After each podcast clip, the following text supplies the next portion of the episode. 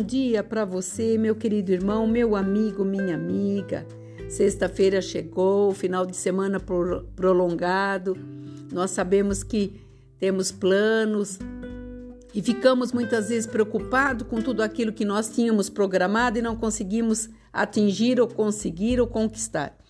Mas nós temos que entender que todas as coisas têm o seu tempo e dentro desse tempo, sabedoria e a loucura, que é o tema dessa palavra hoje.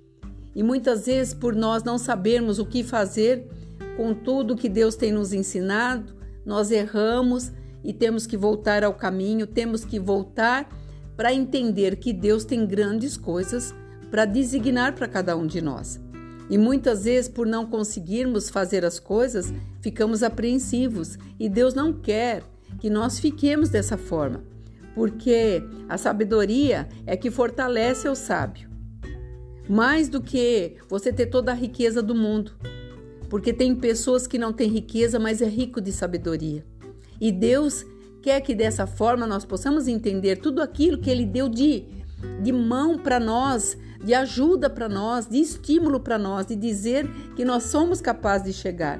E nós temos que sair bem de toda a nossa situação. Com esse temor e amor ao Senhor, porque se houver sequela, elas serão curadas dia a dia. Quando Maria Madalena foi encontrada e foi acusada pelos seus acusadores lá, Jesus só disse uma, uma palavra para ela: Vá e não faças mais isso. Ele não acusou, não perguntou por quê nem para quê. Ele simplesmente deu para ela uma indicação do que ela deveria fazer. E ela teve a consciência de refletir e ver que aquilo não era o melhor. Então nós temos todos os dias essa condição de refletirmos e melhorarmos a cada dia. A cada dia nós temos que tirar aquilo que impede, aquilo que atrapalha, aquilo que possa hoje começar pequenininho. Tudo que começa pequenininho, ele cresce. Um monstro não cresce, não, não, não nasce grande, ele cresce devagarinho. Essas são as situações que eu dou exemplo para quando as pessoas têm um problema e não conseguem resolver. O probleminha hoje é pequenininho, você deixa de lado. Ah, amanhã eu resolvo. Amanhã ele cresceu mais um pouquinho. Daí no outro dia mais um pouquinho. De repente ele virou um monstro que você se apavora. E nós não podemos deixar isso acontecer, mas tomar atitudes para não arrependermos depois. Nós não podemos inverter a nossa fé, pois ela pode virar nessa inversão uma ansiedade e não sendo correspondida essa ansiedade por tantas coisas, será uma depressão no futuro. Então nós temos que ter essa cautela. Hoje a maior parte da humanidade está ansiosa. Por quê? Porque vive debaixo daquilo que queria como crianças mimadas e hoje nós temos que ter a consciência que Deus nos levantou como seres inteligentes para vencer. E aqui em Eclesiastes 7, 8, Capítulo 7, versículo 8 diz assim: Melhor é o fim das coisas do que o seu princípio, melhor é o paciente do que o arrogante.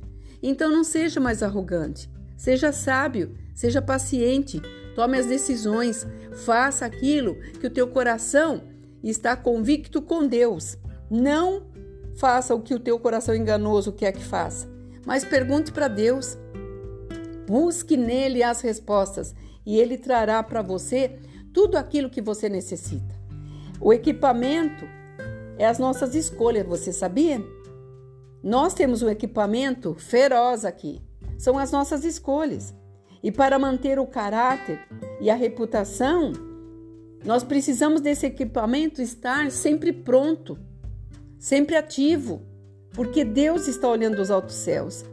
Por isso, tudo que conduz a uma vida de vitória é uma reflexão acerca da, da seriedade da sua vida e do seu significado. Você já se perguntou para que você está vivendo? Qual será o teu legado? O que você deixará? Você já perguntou para tua esposa o que é que você representa para ela? O que você está deixando para ela? Para você, esposa, o que você está deixando para seu esposo? Para os seus filhos? Porque todo esse equipamento está nas nossas mãos depende de nós colocarmos. Porque se nós temos um, um, aparelho que, se nós não cuidarmos dele, ele vai travar. E nós temos esse equipamento. nosso, o nosso dom de falar, o nosso dom de enxergar, o nosso dom de abraçar, o nosso dom de perdoar, de ajudar, de estabelecer coisas. E Deus ama coisas estabelecidas, porque Ele fala: aquilo que eu decido, decidido está, ninguém muda. Então lembre desse versículo: melhor é o final das coisas do que tudo aquilo que você passou. Voltando lá, Maria Madalena, ela se tornou uma das mulheres mais ativas, a que direcionava todas as outras para fazer o grande ministério de Jesus na terra. E outras mulheres mais, Dorcas e outras mais. Homens também. De doze pescadores brutais que não sabiam muitas vezes, acho que nem ler, não tinham a idoneidade, Deus fez eles pescadores de homem, onde hoje os seus nomes estão gravados não só na Bíblia, mas estão gravados no céu, na nossa mente, no nosso dia a dia. E quando olhamos o exemplo dele, nós queremos ter a igualdade de estarmos dentro dessa condição, dentro dessa situação de amor, para que a gente possa a cada dia ser curado de todas as mazelas que nós passamos na vida. Tenho certeza que Deus está falando no teu coração. Faça uma reflexão. Você terá tempo é um final de semana que está chegando e você pode mudar muitas coisas. Aqui é a pastora Marina da Igreja Apostólica Remanescente de Cristo. Que o Senhor te abençoe, que você possa refletir em tudo aquilo que o Senhor colocou no meu coração nessa manhã. Shalom Adonai.